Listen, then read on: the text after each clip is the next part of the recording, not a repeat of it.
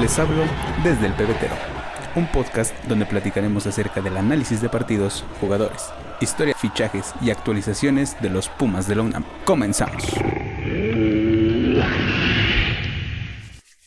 ¿Qué tal amigos? ¿Cómo les va? Bienvenidos de nuevo a este su podcast desde el pebetero en Qatar. Pues ya está definida la jornada 3, ya quedó terminada la jornada 3, la fase de grupos, ya están definidos los octavos de final y eso es sobre lo que vamos a hablar en este episodio. Creo que va a ser un episodio bastante cortito, pero pues para no, nada más para no dejar sin, sin episodio esta fase que termina del, del Mundial de Qatar 2022. El día de hoy o el día de ayer, depende de cuándo esté saliendo esto, se definieron los últimos partidos de los últimos dos grupos, el grupo G y el grupo H. A las 9 de la mañana jugaron los del grupo H, que fueron Ghana contra Uruguay y República de Corea contra Portugal. Ghana perdió contra, contra Uruguay y pese pese a la victoria de Uruguay, a Uruguay ya no le alcanzó para, para meterse a la, a la ronda de los octavos de final. Por ahí se habla de que lo, que le faltaba era en este partido, pero me parece que quedaron a deber desde los primeros dos, ¿no?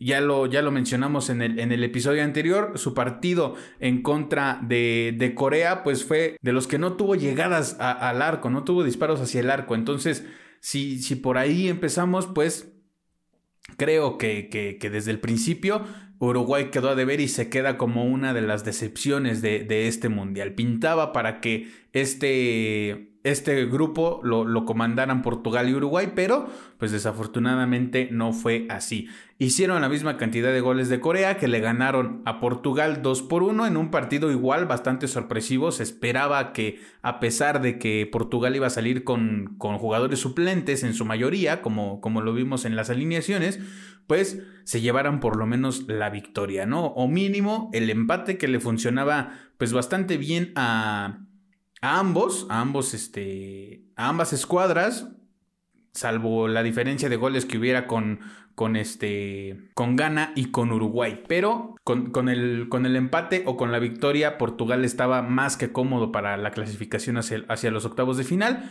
Como les menciono, Corea se impone a Portugal 2 por 1 en el partido de las 9. Esos dos partidos, como, como ya lo saben, estos partidos ya se juegan de forma simultánea para, pues, pues tratar de, de, tener un poquito de control, ya no salir con, con el resultado de tu, de tu contrincante ya en la mente. Entonces, al jugarse de, de esta forma, pues eh, sí se tiene una noción de lo que está pasando en el partido, en el otro partido, pero pues eh, es algo que tienes que modificar conforme se va desarrollando el encuentro, ¿no? Y a la una de la tarde se jugó el Serbia contra de Suiza y el Camerún en contra de Brasil. El Serbia contra Suiza, como les mencioné en el video anterior, pues no lo televisaron, bueno, no fue televisado por TV abierta, fue por Sky Sports y eh, Suiza logró eh, darle la vuelta al marcador y ganó 3 por 2. Se coló como segundo lugar de grupo por debajo de Brasil. Brasil perdió su último partido en la jornada 3. Recurrieron a la misma estrategia de mandar una alineación alternativa eh, para, para, que los titulares estuvieran en forma. Me parece que Tite tiene algunos, algunos jugadores lesionados, como lo es Neymar, como lo es Alexandro, y me parece que por ahí hay otro jugador lesionado por parte de Brasil. Pero, eh, pues el chiste era eso, ¿no? Darle eh, descanso a, pues a los jugadores titulares y que los, los, suplentes también tuvieran minutos en esta, en esta Copa del Mundo. Eh, entre ellos, pues Dani Alves, como lo mencioné en el, en el episodio anterior, Salió como, como titular y salió también como capitán. Jugó los 90 minutos, me parece que jugó con, pues en, su, en su posición natural, como muchos, como muchos lo ponen, que fue los primeros minutos los jugó como lateral por derecha y ya sobre el final del partido lo jugó como un extremo. Ya eh, Tite mandó una línea de 3 a la defensiva y una línea de 5 en el medio campo que hacía que Dani Alves estuviera un poco más arriba, tuviera un poco más de llegada pero eh, pues al final de cuentas eh, lo hizo, me parece que lo hizo bien. Según SofaScore tuvo 7 de calificación, me parece que es bastante, bastante bueno en, lo general para, para el partido que tuvo. Y pues, como les menciono, pese a la derrota, Brasil se consagra como líder de este grupo, como se mantuvo siempre desde el inicio de este, de este torneo. Otra vez, Brasil como primero, Suiza como segundo, los dos hacen 6 puntos, Brasil con diferencia de 2 y Suiza con diferencia de 1. Portugal quedó con 6 puntos con diferencia de 2 y Corea con 4 puntos y diferencia de 0. Como les menciono, ya quedaron definidas las las llaves para los octavos de final, pero eso lo vamos a hablar en un, en un ratito más. Vamos a hablar un poquito de las elecciones que quedaron eliminadas, ya que pues hay bastantes, bastantes sorpresas, ¿no? Una de ellas, a lo mejor de, entre todas estas sorpresas, la menor, que es pues que Qatar quedó eliminada en su grupo, quedó como último lugar en, si ponemos una tabla general, quedó como último lugar de esta tabla con cero puntos, diferencia de menos 6 y pues prácticamente eliminado desde, desde la jornada 2, ¿no? Eh, otra sorpresa, Alemania que quedó eliminada el primero, de, el primero de diciembre, igual se esperaba que este, este grupo lo pues lo liderara junto con España, pero también España se lleva la sorpresa al perder contra Japón. Otra de las de las sorpresas o de las decepciones en cuanto a eliminados se refiere, pues es Uruguay. Uruguay también, eh, como les mencioné hace rato, se esperaba que liderara el grupo con, con Portugal, pero pues desde el principio no, no, no, no propusieron nada, se les veía muy poca idea acerca de cómo llegar al arco el hecho de que tu, partido contra Corea no haya tenido disparos al arco, pues es bastante preocupante, ¿no? También hay que darle mérito al hecho de que sin Diego Alonso no hubieran podido llegar incluso a calificar al Mundial, pero ya estando en el Mundial, sabemos que es un torneo completamente diferente, sabemos que, que puede dar ciertas sorpresas, eh, me atrevería a decir que es un, un Mundial bastante diferente, bastante este, caótico, con, con, demasiadas, con demasiadas impresiones. Y pues lo de Bélgica también es algo que sorprendió a, muchas personas, ya que, pues como lo dijimos en el, en el episodio anterior, era la última oportunidad para esta, para esta generación de oro, ¿no? De Bruyne con sus, con sus declaraciones a, a los medios sobre el hecho de que pues ya era una selección vieja, ya era una selección grande y que a esta selección no lo veía posibilidades siquiera de luchar por obtener la Copa del Mundo, le veía más, más ganas, más ímpetu, más, se veía más completa para él la selección de 2018, pero pues como, como les digo, ¿no? Ya se terminó, se les fue esta última oportunidad que tenían y tendrán que regresar a casa. Y pues lo de México, lo de México que, es, que se ha venido hablando desde hace mucho tiempo, el hecho de que durante todo el proceso no, no tuviste mucho gol, la, la, la lista definitiva de 26 jugadores Tuvo mucha polémica el hecho de que no llevas a tu delantero que está en mejor momento, llevas a dos delanteros lesionados. Contra Argentina sales sin un delantero nominal, sin un nueve nominal que pueda rematar todas las jugadas de peligro que, que, se generaron. Al final de cuentas ya se hace oficial el hecho de que Tata Martino no seguirá como director técnico de la selección mexicana y pues a ver a quién, pues quién tienen en la mente, quién, qué nombres tienen en la mesa los directivos, también es algo que se tiene que, que hablar y que cambiar a profundidad el hecho de que se cambie desde arriba. Eso es algo que se tiene que cambiar desde adentro. No es algo que, que, tiene que ver con directamente con el técnico, directamente con los jugadores, porque es algo que no va por ahí, es algo que tiene que ir desde arriba hasta los jugadores, ¿no? Que, también, y, e incluso también con la afición, porque la afición a veces tiene ahí sus, sus, sus puntos a favor y sus puntos en contra, pero también es algo que recae en los, en los gustos y en las opiniones de, de, todas las personas, ¿no? A los que nos gusta el fútbol, a muchas personas les, les pues les conviene o les gusta el hecho, el hecho de que se siga con este formato de la reclasificación, de que califiquen 12 de 18, es algo que alimenta un poco la mediocridad, por así decirlo. Tienes muy pocas posibilidades de quedar eliminado y pues pues nada, ¿no? El hecho también de los extranjeros, que por ahí en el programa de, de Televisa de los maestros de la jugada, que me parece que es un programa bastante, bastante bueno y bastante interesante, pues por ahí se habla de eso, ¿no? De, de, de cada, de que cada proceso mundialista debe de tener sus toques, eh, obviamente de experiencia para darle ese, ese respaldo y esas, esas bases a, a, los jugadores, pero pues en su mayoría deben de ser jugadores jóvenes, como tal vez en este caso lo pueda llegar a ser España, pero... Eh, obviamente con sus sorpresas, ¿no? Como, como fue el hecho de perder contra Japón.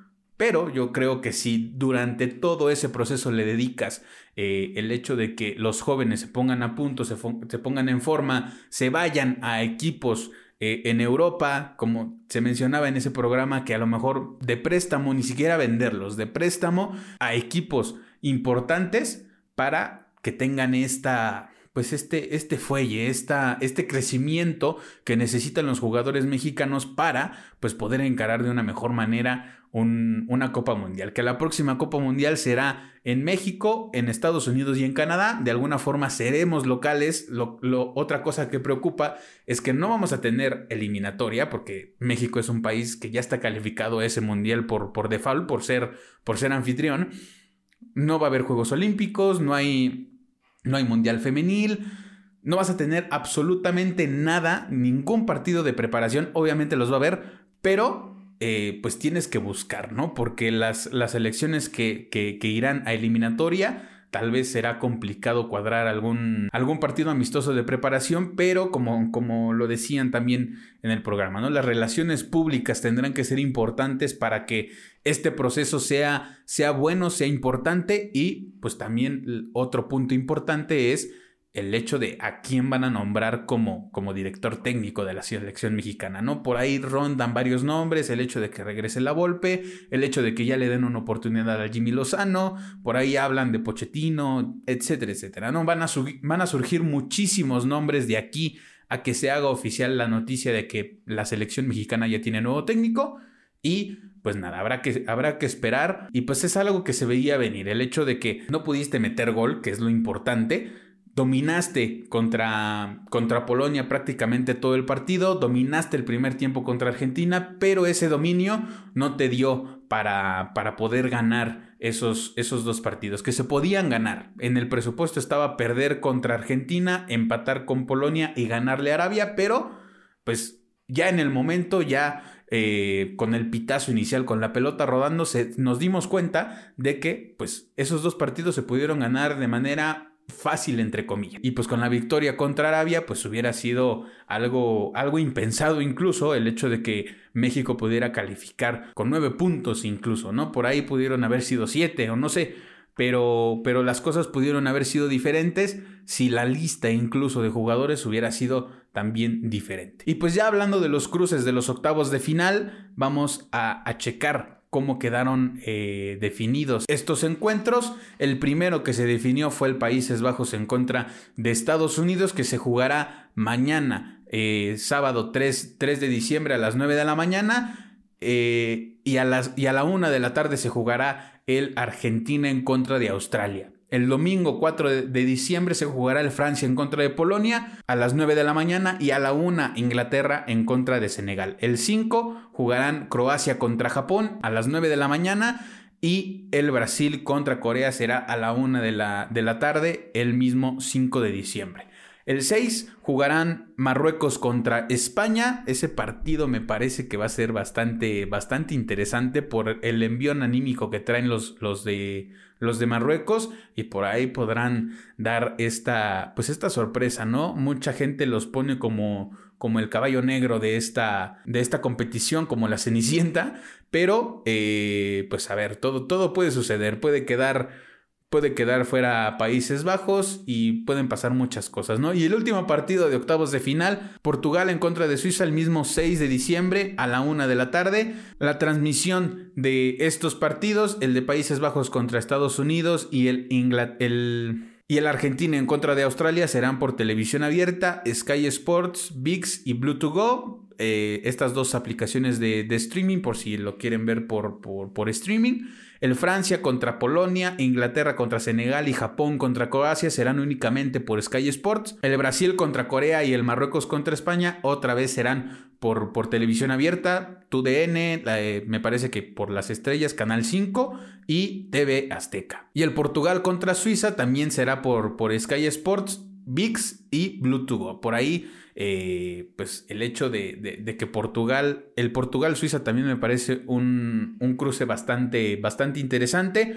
Si ya nos ponemos, pues nos vamos a comprometer en algo, va a ser en dar nuestro, nuestro pronóstico. Para mí, pasa este, Países Bajos, Argentina, Francia, Inglaterra, Croacia, Brasil. Me voy a quedar con Marruecos para dar, para dar una, una, sorpresa y con Portugal. Me estoy yendo con los, con los más fuertes, con los obvios, pero como les menciono, una vez que se da el pitazo inicial y una vez que empieza a rodar el balón, todo puede suceder. Recordar que estos partidos son eliminación directa. En caso de que el partido quede empatado en los 90 minutos, iremos a una prórroga y si, si el partido sigue empatado, se definirá en penaltis. Así que pues hay que estar atentos para pues a partir de mañana empiezan los cruces de octavos de final y pues nada, dejen en los comentarios cuál, cuáles son sus favoritos, eh, comenten, compartan y denle like al video de YouTube, sigan todas las redes sociales de este podcast, me parece que hasta aquí podremos dejarlo para que sea un poco, un poco más rápido y no, no tan tedioso el hecho de, estar hablando de, de estos cruces. Ya di mi pronóstico, lo repito, Países Bajos, Francia, Croacia, me voy a quedar con Marruecos, Argentina, Inglaterra, Brasil y Portugal. Ahí, ahí lo dejo en la mesa y ustedes eh, compartan también su, pronóstico para estos octavos de final. Sigan las redes sociales del podcast en todos lados, en Facebook, Instagram y Twitter como desde el pebetero, en Spotify, Google Podcast y YouTube también como desde el pebetero. Califiquen el podcast si nos escuchan en, en Spotify y denle like, compartan, comenten, activen la campanita para que les active, para que les avise cuando, cuando hay nuevo, nuevo episodio, nuevo video. Y pues nada, nos vemos el siguiente, en el siguiente episodio. Cuídense mucho, les mando un abrazo de gol, los quiero, bye.